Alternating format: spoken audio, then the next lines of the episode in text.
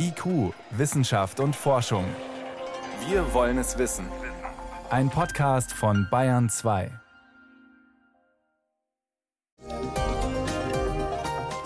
Bei den ersten Experimenten wurde ich manchmal gefragt, wozu das Ganze gut sein soll. Und ich habe gesagt, ich kann Ihnen ganz stolz sagen, das ist für nichts gut.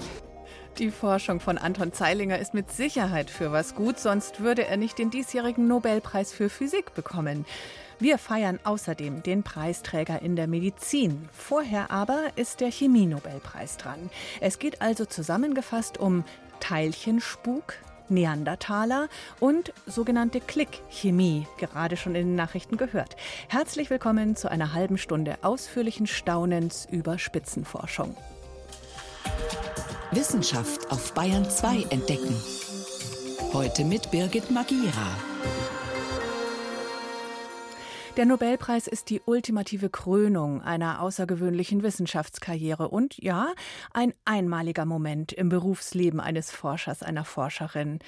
Obwohl manche trifft's zweimal. So wie einen der Nobelpreisträger in der Chemie heuer. Meine Kollegin Renate L. kann da mehr dazu sagen. Ist schon außergewöhnlich, oder? Dass einer zweimal drankommt? Das ist extrem ungewöhnlich. Seit 1901 werden Nobelpreise verliehen und zwei Chemiepreise bekam erst ein anderer Wissenschaftler. Das war Frederick Sanger 1958 und 1980 und Marie Curie, die bekam einen Chemie- und einen Physik-Nobelpreis. Das sind die einzigen.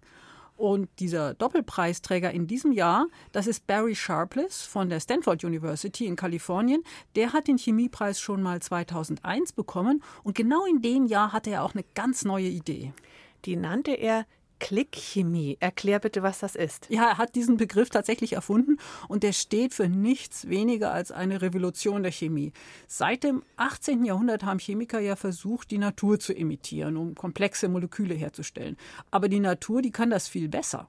Im Labor braucht man dafür oft viele Schritte, muss die Moleküle sozusagen mühsam überzeugen, dass sie überhaupt miteinander reagieren. Und dabei entstehen jede Menge unerwünschte Nebenprodukte. Das ist also extrem ineffektiv und vor allem ungeeignet, um was industriell zu produzieren. Und Barry Sharpless hat dann gesagt, lass uns doch mal ganz anders denken. Lass uns mal minimalistisch denken und nicht versuchen, die Natur zu imitieren, mhm. sondern mit ganz simplen Molekülen arbeiten, die praktisch von selbst miteinander reagieren. Und der nannte das eben Klickchemie. Andere sprechen mittlerweile auch von Lego-Chemie. Also die sollen quasi von alleine zusammenschnappen. Also ganz von alleine allerdings auch nicht. Es geht hier um zwei Kettenmoleküle, eins aus Stickstoff und eine Kohlenstoffverbindung, Alkyle und Alkine heißen die.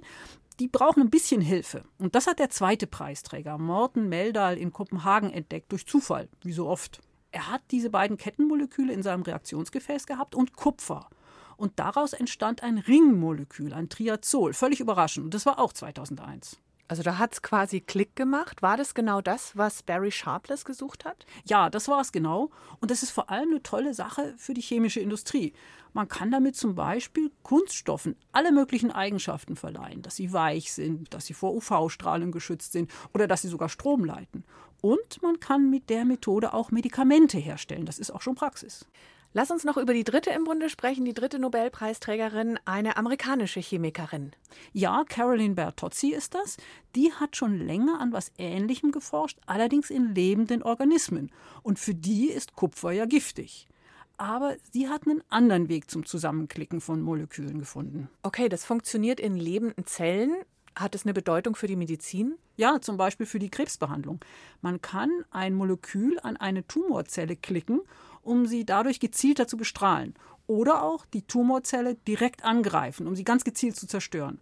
Das Tolle an der Klickchemie ist ja, dass keine unerwünschten Nebenprodukte entstehen. Carolyn Bertozzi hat es im Interview so formuliert, Medikamente werden dahin gesteuert, wo sie wirken sollen und von den Stellen ferngehalten, wo sie nicht hin sollen. Sie erwartet, dass auf diese Weise noch einige neue Behandlungsmethoden entwickelt werden. Aber mit der Klick-Biochemie kann man auch Vorgänge in Zellen beobachten, also weiter forschen. Also herzlichen Glückwunsch, Carolyn Bertozzi. Preisträgerinnen sind ja doch immer noch selten. Ja, noch seltener sind allerdings Preisträger aus Dänemark, wie in diesem Jahr Morten Meldal. In der Chemie ging der Preis zuvor erst einmal nach Dänemark, mit Medizin und Physik zusammen jetzt achtmal. Und was die Frauen betrifft, Carolyn Bertozzi ist die achte, die den Chemie-Nobelpreis erhält, seit 1901. Sie wurde übrigens gleich live in der Pressekonferenz zur Bekanntgabe der Nobelpreise interviewt und hat gesagt, der Preis ist für sie eine Gelegenheit, die Arbeit der vielen Menschen zu würdigen, die über viele Jahre zum Erfolg ihrer Methode beigetragen haben. Und ein Mitglied des Nobelkomitees hat jetzt gesagt, sie beobachten die Klickchemie schon länger, aber in diesem Jahr haben sie gesagt, jetzt ist der richtige Moment. Jetzt ist das Gebiet ausgereift und wir wissen, was es leisten kann. Eben die chemische und die pharmazeutische Produktion erleichtern und neue Behandlungsmethoden für die Medizin ermöglichen. Der Chemie-Nobelpreis. Heute bekannt gegeben, wer ihn bekommt für Klickchemie. Danke, Renate L. Gerne.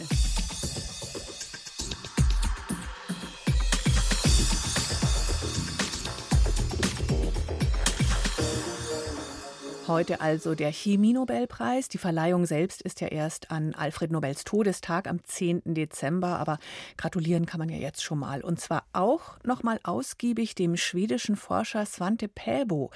Der bekommt dieses Jahr den Nobelpreis für Medizin oder Physiologie.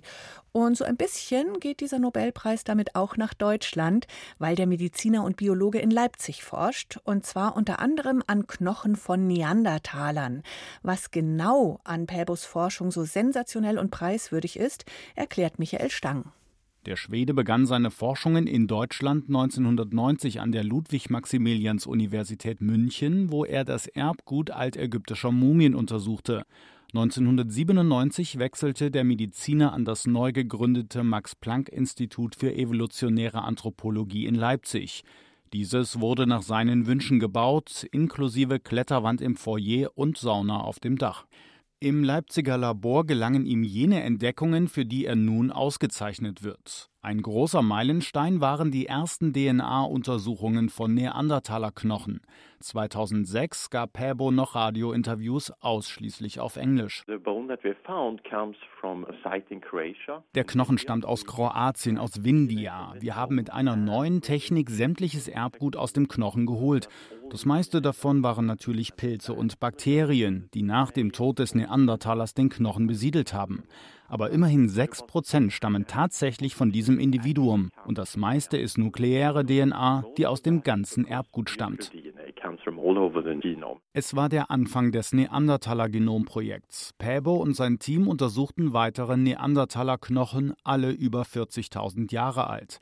Mit immer besseren Methoden gelang es den Forschenden, immer mehr DNA aus den alten Gebeinen zu extrahieren. Dazu wurden Zähne untersucht oder Langknochen angebohrt, beziehungsweise ganze Stücke herausgesägt, unter anderem aus dem namensgebenden Neandertaler-Skelett von 1856 aus Mettmann nahe Düsseldorf. 2010 präsentierte das Team das erste vorläufige Neandertaler-Genom. Vier Jahre später lag dann das fast vollständige Erbgut einer ausgestorbenen Menschenart vor, so Päbo im Interview mittlerweile auf Deutsch. Jetzt sind wir an einem Punkt, ja, wo wir ein Neandertal-Genom haben, die genauso gut ist wie ein Genom, die sich von mir bestimmen lassen würden. Das Erbgut von Homo neanderthalensis zeigte vor allem, dass diese Menschen uns genetisch ähnlicher waren als zuvor gedacht. Das Narrativ vom tumpen, keulenschwingenden Unhold, der angeblich wegen seiner geistigen Unterbelichtung ausgestorben war, ist heute nicht mehr haltbar. Neandertaler konnten wie unsere Vorfahren sprechen, Archäologische Funde zeigen zudem, dass beide Spezies Werkzeuge und Waffen tauschten und sogar noch mehr. Denn die Forschenden konnten das Neandertaler-Genom wie eine Schablone über das Genom heutiger Menschen legen und mit dem Erbgut von Schimpansen vergleichen. Dabei wurde klar, was Päbo selbst einige Jahre zuvor noch ausgeschlossen hatte. Neandertaler und unsere Vorfahren haben vor rund 50.000 Jahren gemeinsam Nachwuchs bekommen und dieses Erbe hält sich bis heute. Was wir wissen, ist, dass es gibt bei Menschen, die außerhalb Afrika leben, so in der Größenordnung anderthalb Prozent des Genoms von Individuen heute kommen von den Neandertalern. In den vergangenen Jahren haben die Paläogenetiker um Svante Pääbo untersucht, wo das Neandertaler-Erbe in uns zu finden ist. Rote Haare und eine helle Haut gehen auf Neandertaler zurück und im Immunsystem finden sich viele Mechanismen, die wir Neandertalern verdanken, was etwa das Risiko einer schweren Corona-Infektion oder die Anfälligkeit für eine Nikotinsucht betrifft. Doch nicht alle Menschen tragen dasselbe Neandertaler-Erbgut in sich. Das variiert. Sie haben andere Fragmente vom Neandertaler als ich, zum großen Teil. Svante Pääbo hat immer gern im Team geforscht und wird es, trotz seiner 67 Jahre, noch mindestens weitere fünf Jahre machen. So lange läuft sein Vertrag in Leipzig. Um zu schauen, welche Menschen in seine Arbeitsgruppe passen, geht er schon mal mit ihnen wandern. Nicht nur wissenschaftlich, sondern auch menschlich muss es bei ihm passen. Der Erfolg gibt ihm recht, denn das Neandertaler-Genom war nicht das einzige Erbgut einer ausgestorbenen Menschengruppe, die das Team im Leipziger Labor untersuchte. Die große Überraschung war die Entdeckung der Denisova-Menschen. In der Denisova-Höhle in Südsibirien, in der lange Zeit nachweislich Neandertaler lebten, wurden viele Knochen gefunden. Als Svante Pääbo einen kleinen Fingerknochen untersuchte, wurde klar, dass dieser weder von Homo sapiens noch von Neandertalern stammte, sondern etwas Neues war. Ich war natürlich ziemlich überzeugt, dass es dann Denisova-Individuum jetzt es kommt von tiefer in, der, in, in den Schichten in der Höhle. Der Knochen gehörte einem Denisova-Menschen. Auch das Erbgut dieser Menschenform ist mittlerweile komplett entschlüsselt. Die Höhle im Altaigebirge gilt heute als Hotspot der Paläogenetik, als deren Gründer Päbo gilt. Irgendwann haben Neandertaler in der Denisova-Höhle gelebt, später dann Denisova-Menschen und noch später moderne Menschen natürlich. So wenn man so will, ist das eine einzigartige Platz in der Welt. Und es ist einzigartige Forschung, mit der Svante Pääbo die frühe Menschheitsgeschichte neu geschrieben hat.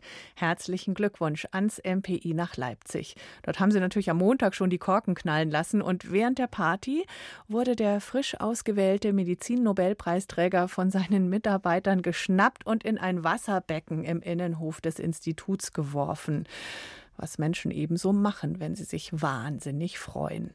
Und bevor wir uns jetzt noch den diesjährigen Nobelpreis für Physik näher anschauen, kommt Veronika Bräse. Bayern 2. Wissenschaft schnell erzählt. Wir beginnen mit dem Kuschelhormon Oxytocin. Und das hat ganz viele Eigenschaften. Dieses Hormon, das fördert das Vertrauen zu anderen Menschen, das macht empathisch und bei der Geburt eines Kindes leitet es die Wehen ein. Und jetzt kommt anscheinend nochmal eine Funktion dazu. Das Kuschelhormon könnte dazu beitragen, Herzleiden zu, linden, zu lindern. Also nicht im übertragenen Sinn, sondern ganz konkret nach einem Herzinfarkt. Eine Studie aus den USA liefert dazu Hinweise. Die Forschenden gaben zu einer Zellkultur mit menschlichen Herzzellen dieses Hormon Oxytocin dazu. Und was ist passiert? Ja, und dann haben sich Zellen in der Herzwand wieder in Stammzellen zurückgebildet und diese unreifen Vorläuferzellen, die können dann im besten Fall neue Herzmuskelzellen ausbilden. Wow. Und so kann das dem Herzen helfen, aber bis da ein Hormon, bis aus dem Hormon dann ein Medikament wird, das dann passgenau nach dem Herzinfarkt hilft, da kann noch einige Zeit vergehen. Jetzt nach Würzburg, wo es Forschenden gelungen ist, Wasser auf eine ganz besondere Weise zu spalten, und zwar mit Hilfe von Sonnenlicht. Okay, wie? Also aus Wasser wird dann Wasserstoff und Sauerstoff. Wasserstoff gilt als vielversprechende Alternative zu Öl und Gas. Und es gibt ja auch schon Wasserstoffautos oder Busse. Aber die Wasserstoffherstellung, die ist langwierig, die ist teuer und die verbraucht viel Strom. Und die Würzburger haben deshalb nach einem anderen Verfahren gesucht und sich die Photosynthese der Pflanzen näher angeschaut. Warum? Also weil auch da eben Wasser am Ende in Wasserstoff, in ein wasserstoffähnliches Naturprodukt äh, gespalten wird und in Sauerstoff. Mhm. Und neben der Sonne brauchen die Pflanzen bestimmte Eiweiße als Beschleuniger, als Katalysatoren.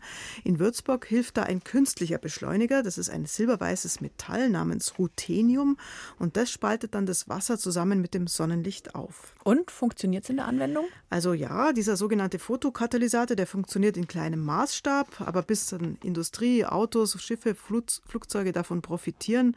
Da können, sagen die Forscher, noch 20 Jahre ins Land gehen. Mhm. Ja, zum Schluss tauchen wir ab zu Fischschwärmen im Wasser.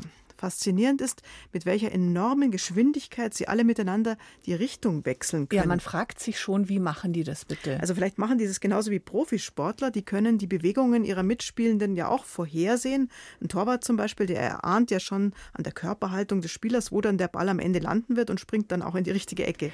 Da frage ich mich jetzt, ist es Begabung, also in den Genen, oder hat der einfach wahnsinnig viel geübt? Also es ist irgendwie beides, es ist angeboren, aber es verbessert sich durch Training und Übung natürlich enorm, dass man da die richtige Ecke erahnt. Mhm.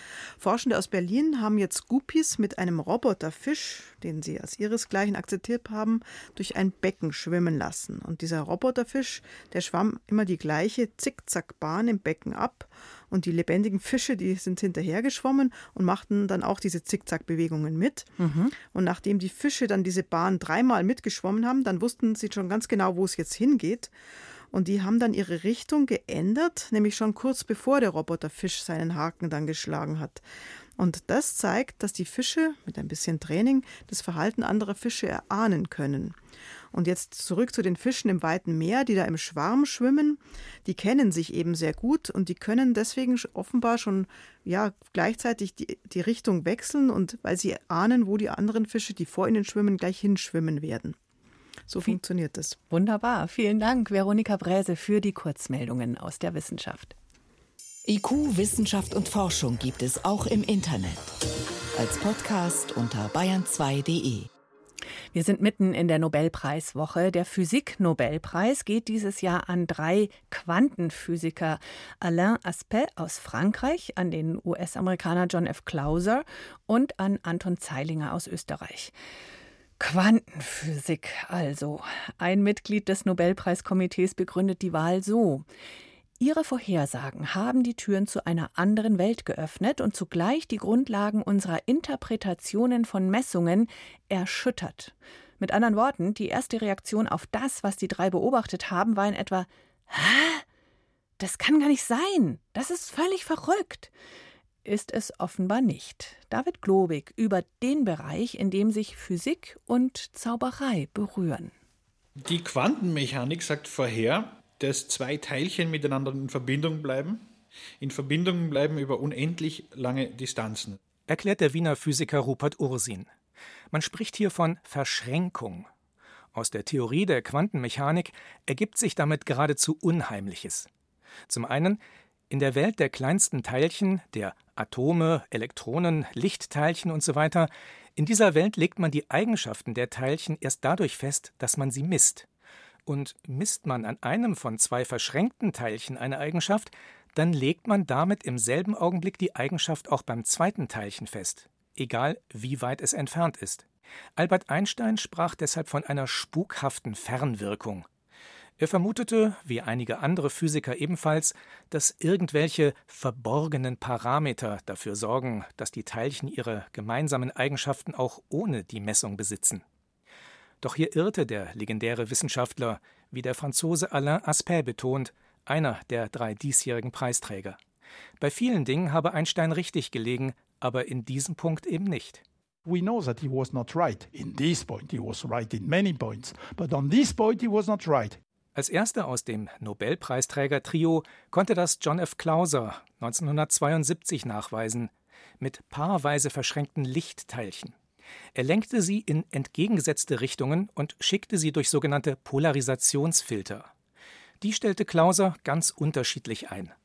Es zeigte sich, wenn die Filter parallel ausgerichtet waren, dann gingen die Teilchen auf beiden Seiten durch. Sie hatten also dieselbe Schwingungsrichtung, als wenn sie sich untereinander abgestimmt hätten. Das sprach für die Quantenmechanik. Allerdings war das Experiment noch nicht ganz hieb- und stichfest. Alain Aspect verfeinerte den Versuchsaufbau deshalb zehn Jahre später. Er wählte zum Beispiel die Richtung der Polarisationsfilter erst, wenn die verschränkten Lichtteilchen die Quelle verlassen hatten und schon ein Stück geflogen waren. Dafür blieben nur wenige Milliardstel Sekunden, wie sich Aspect vor zwei Jahren in einem Vortrag augenzwinkernd erinnerte. Hier sehen Sie das System. Das wiegt etwa 50 Kilo. Selbst als ich jung war, konnte ich die 50 Kilo nicht in ein paar Nanosekunden bewegen. Die Idee war also eine Art optischer Schalter, der das Licht durch unterschiedlich ausgerichtete Filter schickt. Wobei sich wieder zeigte, die beiden Teilchen eines verschränkten Paares verhalten sich, obwohl sie räumlich voneinander getrennt sind, wie eine einzige Einheit. Die Quantenmechanik beschreibt die Wirklichkeit also korrekt, so merkwürdig das auch erscheinen mag. Nachdem klar war, es gibt diese spukhafte Fernwirkung tatsächlich, begannen Forschende darüber nachzudenken, wie sie sich nutzen lässt. Und hier kommt der dritte Preisträger ins Spiel, der österreichische Experimentalphysiker Anton Zeilinger. Ihm ist mit Hilfe verschränkter Lichtteilchen etwas gelungen, das man sonst nur aus Science-Fiction-Filmen oder Büchern kennt. Er konnte 1997 zum ersten Mal Photonen teleportieren. Bei der Teleportation wird der Zustand eines Teilchens auf ein anderes übertragen, das im Prinzip beliebig weit weg sein kann. Das heißt, nicht das Teilchen selbst wird übertragen, sondern alle Eigenschaften, die es ausmachen. Zeilinger beschreibt das anhand von zwei fiktiven Personen. Forschende nennen sie gerne Alice und Bob. Für die Teleportation eines Photons benötigen sie zusätzlich ein verschränktes Paar Lichtteilchen. Eines der beiden wird weggeschickt zu Bob, das ist der, der das teleportierte Photon dann zum Schluss in der Hand haben möchte. Und das zweite kommt zu Alice, die ein Photon hat, das sie teleportieren will. Sie macht mit den beiden Photonen nun eine spezielle Messung, durch die diese beiden Teilchen miteinander verschränkt werden. Dadurch wird Bobs Photon zum vollkommenen Abbild des Originals. Das Teilchen von Alice verliert gleichzeitig seine Eigenschaften. Es verschwindet sozusagen und taucht bei Bob auf. Das funktioniert so allerdings nur in der Quantenwelt und nicht mit größeren Objekten. Verschränkte Teilchen lassen sich aber auch anderweitig nutzen um Nachrichten abhörsicher zu übertragen oder Quantencomputer leistungsfähiger zu machen. Die Experimente der drei Nobelpreisträger haben dazu beigetragen, hier ganz neue Technologien zu entwickeln. Und dafür gibt es zu Recht den Nobelpreis für Physik, da ist sich die Fachwelt einig. Hier ist Bayern 2 am Mittwochabend um vier vor halb sieben.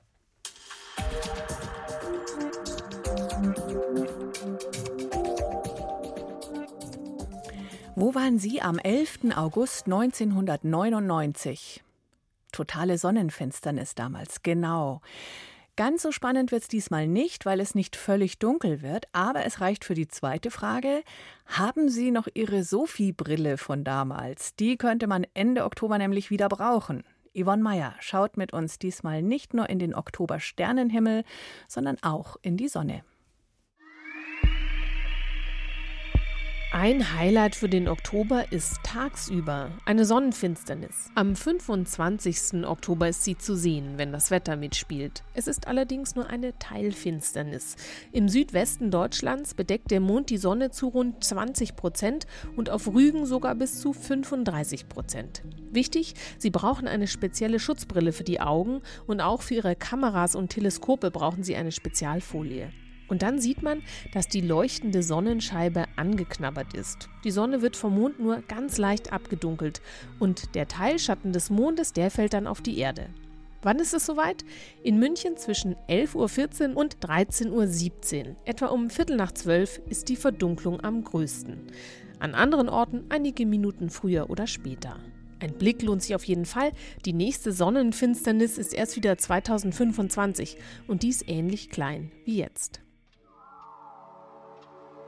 Im Oktober besteht auch wieder die Chance auf das Tierkreislicht. Es heißt auch Zodiakallicht. Das Tierkreislicht sieht man bei uns nur zweimal im Jahr, Anfang März und Mitte Oktober. Es trägt seinen Namen, weil es immer in den Sternbildern des Tierkreises zu stehen scheint. Es entsteht aber innerhalb unseres Sonnensystems, nicht draußen bei den Sternen.